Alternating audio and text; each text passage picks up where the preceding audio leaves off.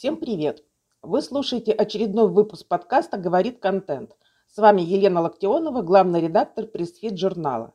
Сегодня у нас история блога Pressfeed журнал.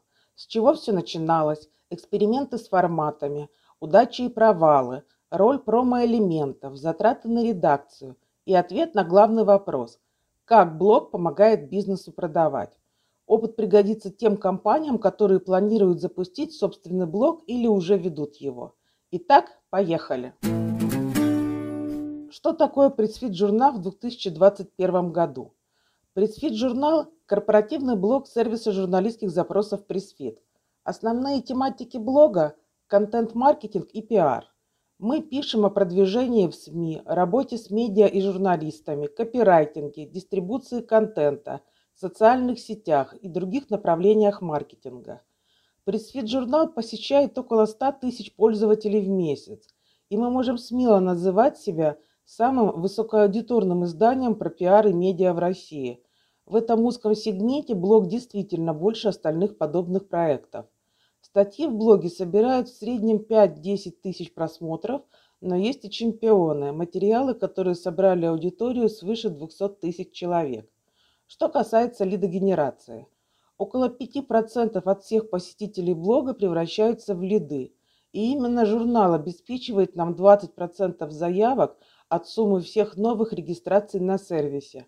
Сразу уточню, что лид – это регистрация на платформе. Платформа работает по модели фримиум.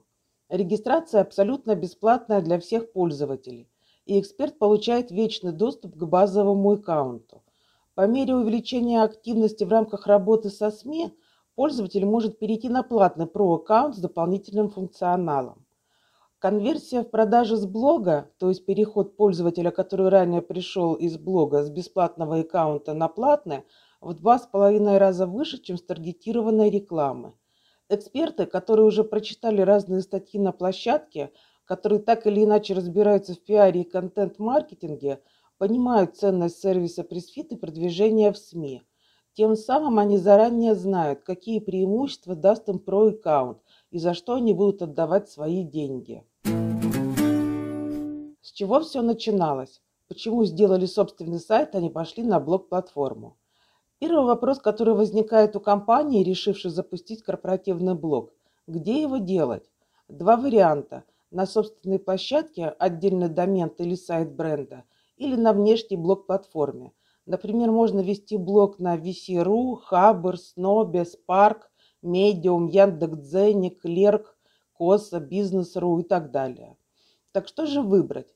Я составила чек-лист, который поможет вам определиться. Пройдитесь по каждому пункту и взвесьте все плюсы и минусы разных подходов. Чек-лист. Блок на собственной или внешней площадке.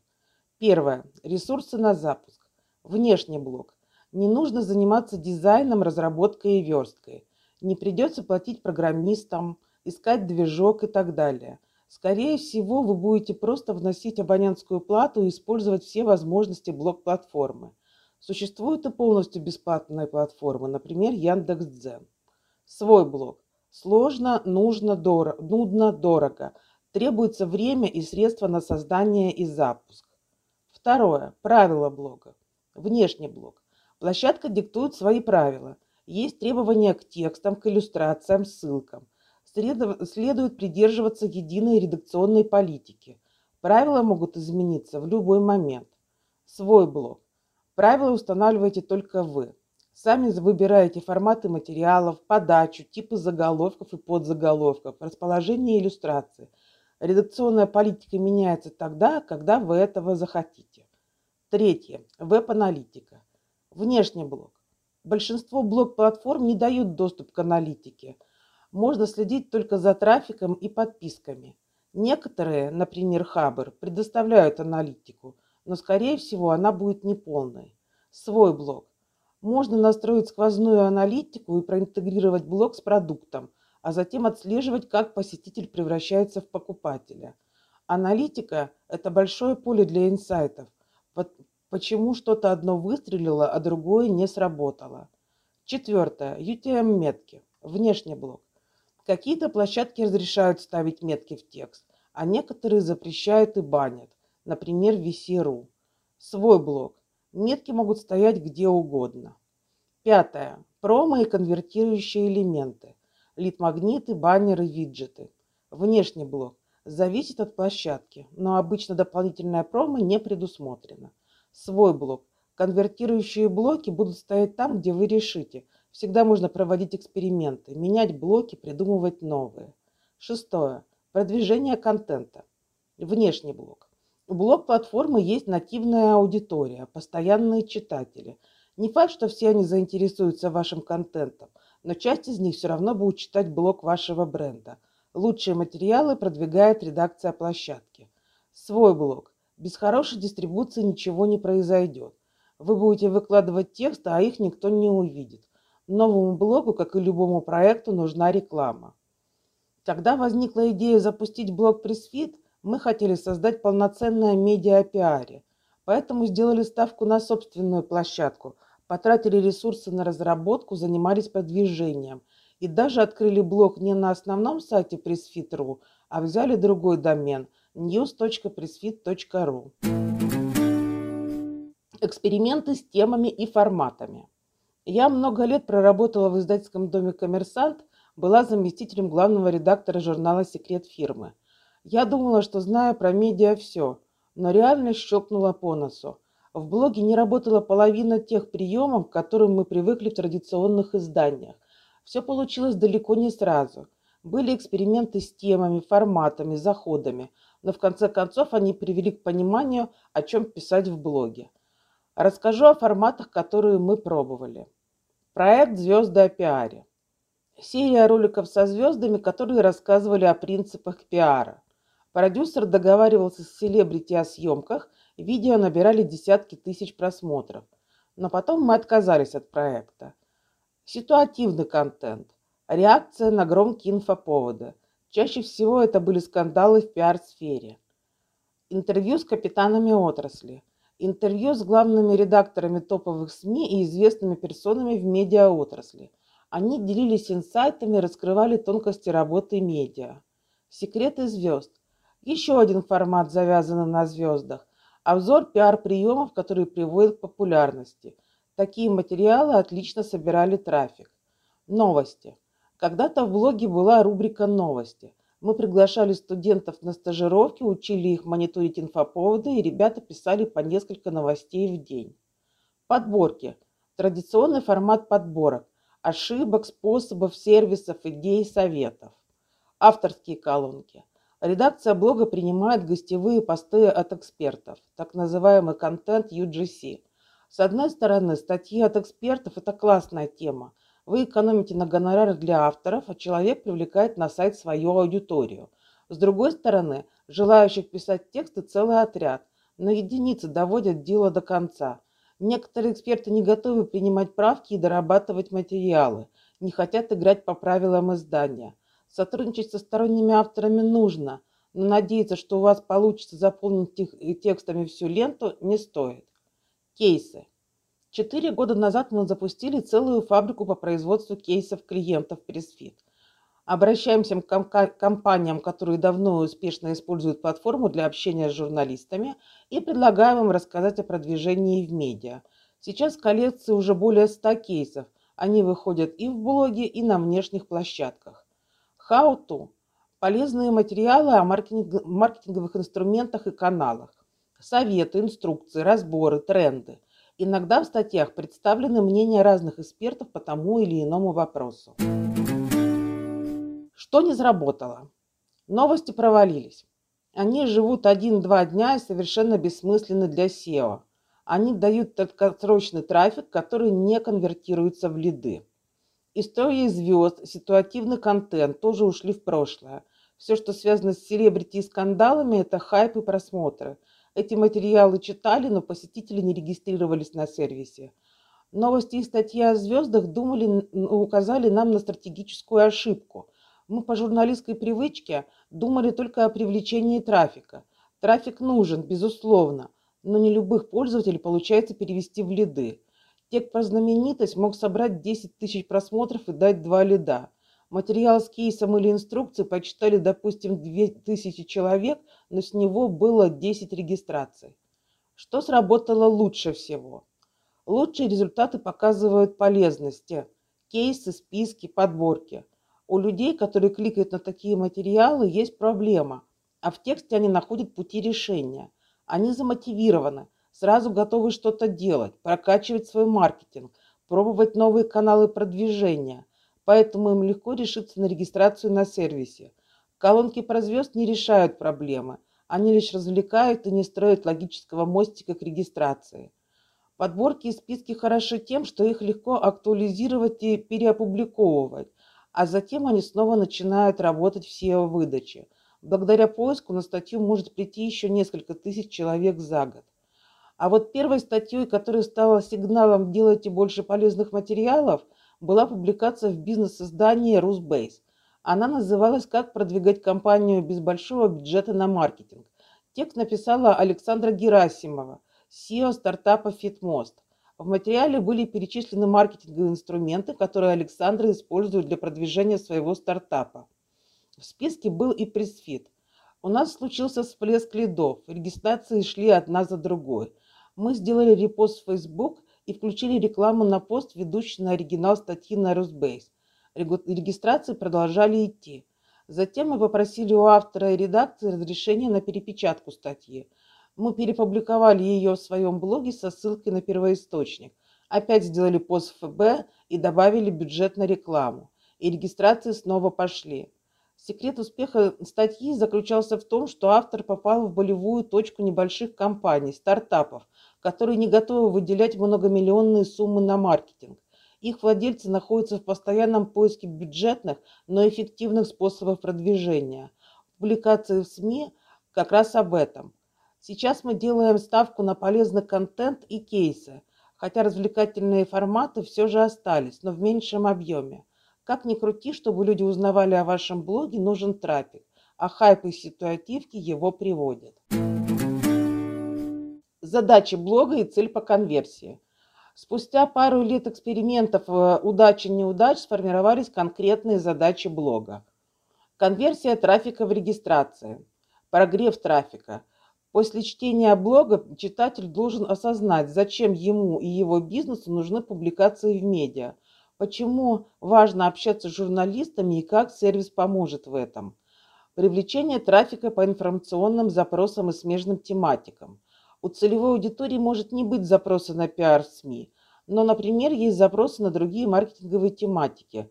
Важно привести э, в блог этих людей, дать им пользу в требуемой теме, а затем плавно переключить их на публикации в медиа и их эффективность для бизнеса. Постоянная цель повышение конверсии из посетителей в регистрации.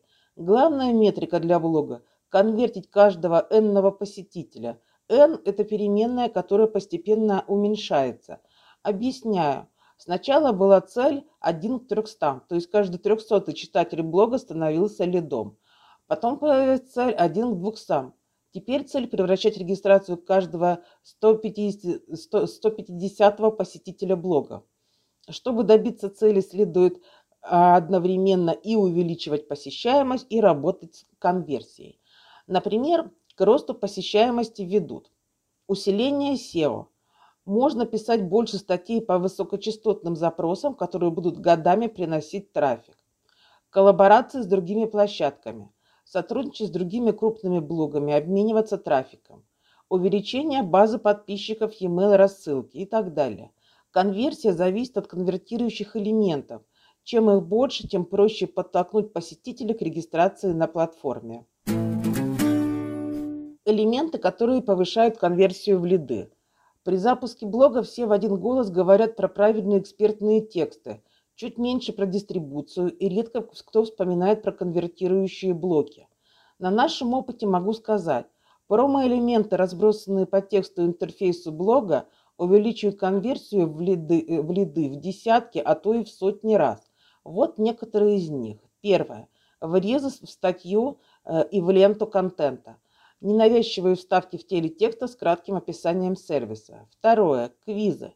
Тест. Узнайте, в каких СМИ вы можете публиковаться прямо сейчас. Висит в подвале блога уже довольно давно. и благодаря ему на платформе зарегистрировались тысячи читателей. Третье. Камбэкер.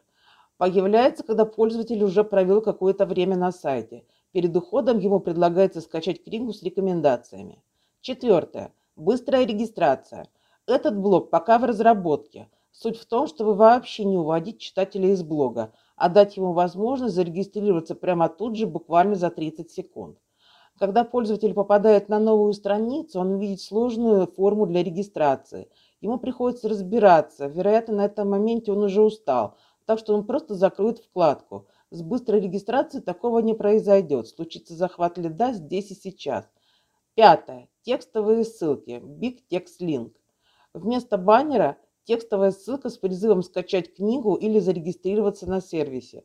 Они не такие броские, как баннер, и в этом их сила – у читателя не срабатывает баннерная слепота, и он обращает внимание на вставку. По моему мнению, промо-элементов не может быть много.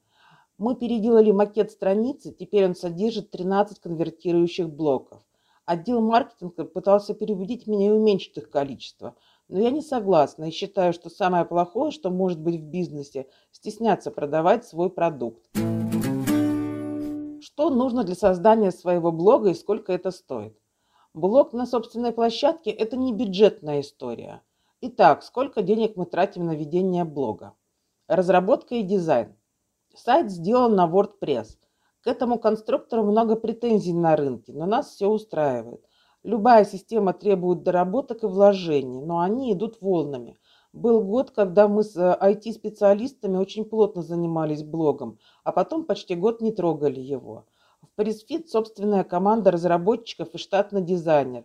Они занимаются и платформой, и блогом. Если нанимать на проект фрилансеров, то ориентируйтесь на сумму 500 тысяч рублей в час. Зарплата WordPress-программиста от 50 тысяч рублей в месяц. Редакция. Один full-time редактор как минимум. Все авторы могут быть фрилансеры с оплатой за текст, но в идеале взять одного качественного автора в штат. Он будет полностью погружен в продукты тематики блога. Ему не придется объяснять все по несколько раз и ставить развернутое ТЗ. Штатный автор знает подачу, форматы, ваши принципы. Он всегда вовлечен в процесс, в отличие от фрилансеров, которые то уходят, то приходят. Что касается зарплаты редактора и авторов. Редактор 70-100 тысяч плюс рублей в месяц в зависимости от опыта и компетенций – Хотите купить крутого специалиста с бэкграундом в медиа, готовьтесь платить от 100 тысяч. Автор 30-50 тысяч рублей в месяц.